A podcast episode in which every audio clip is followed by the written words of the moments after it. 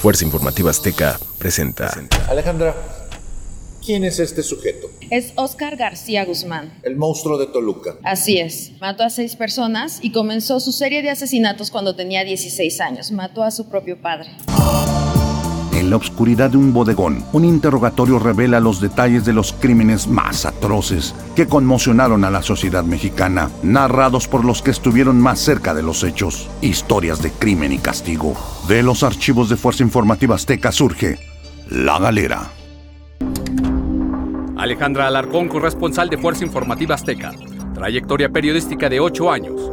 Premio al Mérito Periodístico e Información Presea Metepec 2021. Alejandra, ¿cómo sale a la luz este caso del monstruo de Toluca? Todo comenzó con la búsqueda de una joven Después se hizo viral y se dio a conocer que no solo era un asesinato, sino también era un asesino serial. La primer víctima que todos conocimos se trató de Jessica Jaramillo. Tenía 23 años de edad y estudiaba en la universidad con él. Eran compañeros en la carrera de psicología. Ella tenía un bebé de 10 meses de edad cuando comenzó a ser acosada por este hombre. Le reportó este, esta situación a su familia y ellos comenzaron a cuidarla más, a vigilarla. Ella seguía siendo acosada, la seguía molestando. Y un día sus padres recibieron un mensaje de WhatsApp donde les indicaba que iba a estar con Oscar, que no se preocuparan por ella. Ellos al notar este tipo de comportamientos que no eran regulares en Jessica, acudieron a preguntar a sus amigos y conocidos y todos pensaban que se encontraba con su expareja que también tenía el nombre de Oscar. Después de algunas horas desaparecida, los familiares acudieron a la Fiscalía Mexiquense para pedir ayuda. Sin embargo, como no habían pasado las 24 horas, la Fiscalía les dijeron que tenía que esperar este tiempo y la familia no obstante, temiendo por la seguridad de la joven, comenzaron a hacer la búsqueda y su última ubicación con respecto a su celular daba en la colonia Villa Santina en Toluca. Ellos se dirigieron a la zona, ahí fue cuando comenzó toda esta historia. Buscando al monstruo.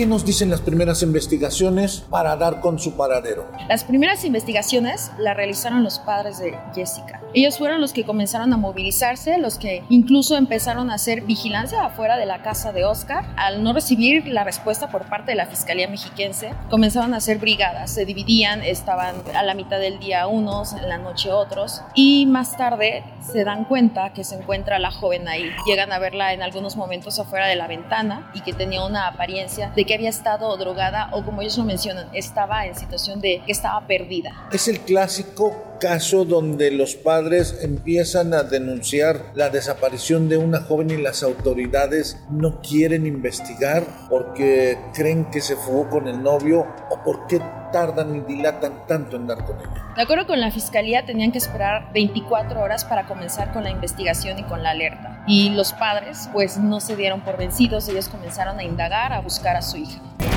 Búsqueda, de Jessica en qué momento termina con su vida. Seis días después, cuando tras emitir una orden oficial de cateo, al realizar las investigaciones encuentran a la joven sin vida en el baño de este inmueble. Sin embargo, de acuerdo con los resultados forenses, Jessica había muerto tan solo 72 horas antes. Es decir, los familiares estuvieron siempre afuera de la casa con su hija adentro y todavía estaba viva. ¿Cómo la matan? Oscar practicaba Krav Maga, que es una disciplina que se encarga de, estrangular, de asesinar con las propias manos. Jessica se presume que estaba drogada con ribotril y después fue estrangulada, después de, una, de casi una semana torturándola. Él confiesa y detalla cómo fue este crimen. Así es, a través de redes sociales, él al momento de escapar se crea una cuenta en Facebook con el nombre de Alexander Anderson, donde ahí platica la serie de, de asesinatos que realiza en todos estos años y además es exquisito y específico en su manera de asesinar a las jóvenes, en particular pues a Jessica y a las otras mujeres. Es decir, quiero entender que los padres estuvieron fuera de la casa de este sujeto, la vieron viva y después él decidió asesinarla y huyó. Huyó,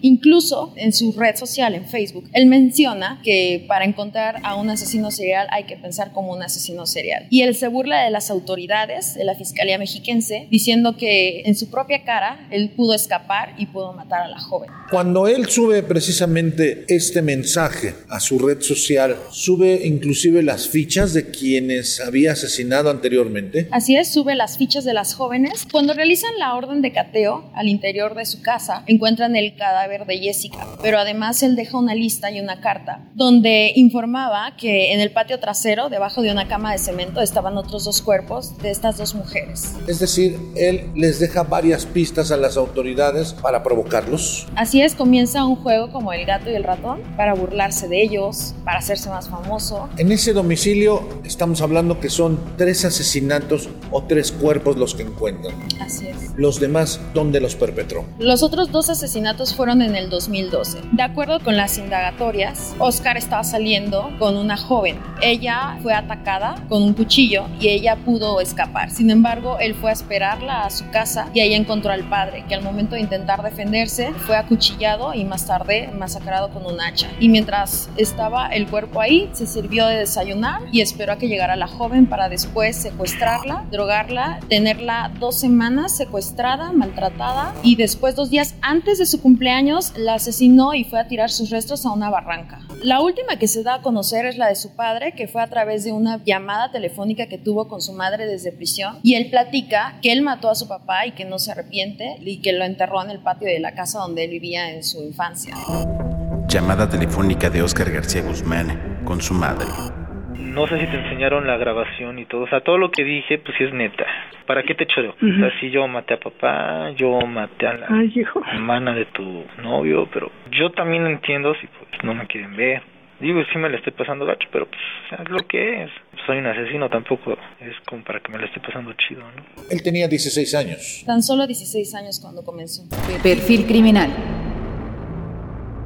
¿Qué nos arroja el perfil criminal de este sujeto? Oscar es un psicópata, narcisista y misógino. Sin embargo, es muy diferente su perfil psicológico con el de otros asesinos seriales, pues mientras la mayoría comienza maltratando animales, él se manifiesta como protector y amante de ellos. ¿Qué lo motivó a quitarle la vida a su padre? De acuerdo con especialistas, seguramente fue maltratado por su madre e incluso vio el maltrato de su padre hacia su madre. Y eso lo hizo generar una especie de misoginia. Los vecinos de Oscar platican que era un hombre muy tímido, que siempre vestía de negro, que tendía a ser agresivo. Pues sí salía con sus perros a entrenarlos, pero la verdad es que intimidaba al chavo. Entonces yo trataba de ahora sí que no, ni siquiera verlo por lo mismo. Se sabe muy poco de Oscar. Era una persona muy privada. Se sabe que le gustaba la música metal, que incluso era partícipe de la iglesia satánica, pero realmente no se sabe mucho de él. Era una persona muy, muy privada. No tenía amigos. La, la persecución. Cuando él se escapa y se empieza a ser visible en las redes sociales, ofrecen una recompensa por él. Así es, ofrecen 300 mil pesos por quien diga alguna información que los lleve a él. Esto quiere decir que a las autoridades las tenía acorraladas, no sabían cómo dar con él. Estaban desesperados y presionados por encontrarlos. Prácticamente lo que hizo Oscar a sus 27 años de edad fue crear una película de terror, donde todas las mujeres estaban aterradas y temían por sus vidas. Esto quiere decir que él en cierta forma disfrutaba de hacerse cada vez más famoso por ser buscado. Le encantaba. De acuerdo con su perfil psicológico, era un narcisista y un psicópata. Tampoco te voy a decir que me arrepiento, na- na- na- nadie me va a quitar lo que hice ni a golpes. No, tú relax, jefa, ya, Contacto, contacto con una activista. Frida Guerrera es una activista, pieza fundamental en localizar a este sujeto. Es correcto, a través de los mensajes que ella mantuvo a través de Facebook, pudieron dar con Oscar ya que se conectaba a redes públicas. Al momento que esta activista empieza a entablar comunicación con él, tiene vía directa con los ministeriales para hallarlo. Así es, les dio la información de que estaba teniendo contacto. La Fiscalía Mexiquense la invitó a que siguiera con esta comunicación lo más que pudiera para que pudieran llegar a él. De esta manera, después de 37 días, fue encontrado en la colonia Cascos de Santo Tomás, en la Ciudad de México. ¿Mensajeaba con él? Así es, él le daba información sobre los asesinatos que él cometía y sobre algunos datos que podrían ayudar a la policía a cambio de que ella le mandara información y fotografías de sus mascotas. ¿Por qué las mascotas? Las mascotas eran, de acuerdo con él, lo único puro que existía en este mundo. Por eso él tenía perros, tenía un gato, era lo único que le importaba al parecer. ¿Cómo estás, hijo? Pues, no, yo no importo. Oye, mis mascotas. La, cap- la captura. ¿Por qué en el casco de Santo Tomás de la Ciudad de México? ¿Qué hacía ahí? ¿Estaba en una casa? ¿Estaba en un hotel? ¿Dónde estaba? Había estado los últimos días en distintos puntos, incluso había acudido a un festival de rock, de metal. Tiempo después, el 6 de diciembre, lo encontraron en una tortería. Se estaba comiendo una torta tras haber tenido comunicación con la activista. Esto fue a través de- del cruce la intervención de llamadas. Así es. ¿Por qué delitos está siendo procesado? Por homicidio y feminicidio. Aún quedan por documentar otros más, incluso el de su padre, ¿no? Así es, y todavía sigue confesando crímenes. Mira, me la van a dejar caer bonita. Ahorita nada más me están este, sentenciando por lo de Jessica, pero ya me están investigando las cinco anteriores, entonces ya de aquí ya no salgo. En ataúd nada más. La verdad es que todavía es un caso muy joven donde no ha habido avance, la pandemia lo ha detenido todo, no ha habido más que lo que se supo en redes sociales por parte de la Fiscalía Mexiquense y por parte de los primeros testimonios que dieron a conocer familiares y sobre todo los padres de Jessica. Hay de tres sopas, o me matan, o me suicido, o muero aquí de viejo, pero es lo único que hay para mí, ¿va? Si te llegan a decir que se suicidó en la celda, no pasa nada. Si te llegan a decir que lo descuartizaron, no pasa nada. Tú, No, hijo, tú no, no me sigue eso, con no tu vida. Es lo que me puede pasar aquí, y lo acepto. Con- conclusiones. Sin duda alguna este caso mueve fibras sensibles. ¿Lo hizo en el tuyo? Claro que sí, soy una mujer, tengo familia, tengo una hermana, tengo una madre y no me gustaría conocer un caso cercano como este, sobre todo tan, tan crudo, tan triste y sobre todo con tanta impotencia que sintieron los padres al ver a su hija a tan solo metros y que pudieron haberla salvado. Queremos saber si hay más asesinatos, queremos que se esclarezca y que se haga justicia por todas las mujeres y todas las personas que fallecieron de manos de Oscar. Frente al caso del monstruo de Toluca, ¿cómo separar a la mujer de la reportera? ¿Es fácil? nunca se separa, porque al final de cuentas yo voy a seguir siendo una mujer, al final de cuentas me duele el ver cómo se robó tan fácil la vida de estas jóvenes y también de estos hombres y pues siempre voy a querer justicia. Oscar Guzmán fue sentenciado a dos condenas que suman 30 años de prisión por los delitos de violación y desaparición de personas. Aún enfrenta tres procesos por feminicidio, uno por homicidio calificado y ya ha sido sentenciado por el delito de desaparición de personas. Actualmente, el monstruo de Toluca se encuentra recluido en el penal de Tenango del Valle, en el Estado de México.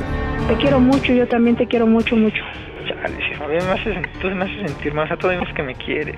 Yo siempre te he querido hijo, y te voy a querer siempre y lo he dicho. A mí me importa lo que haya pasado, yo siempre te voy a querer. Es mi hijo y te voy a querer siempre, siempre.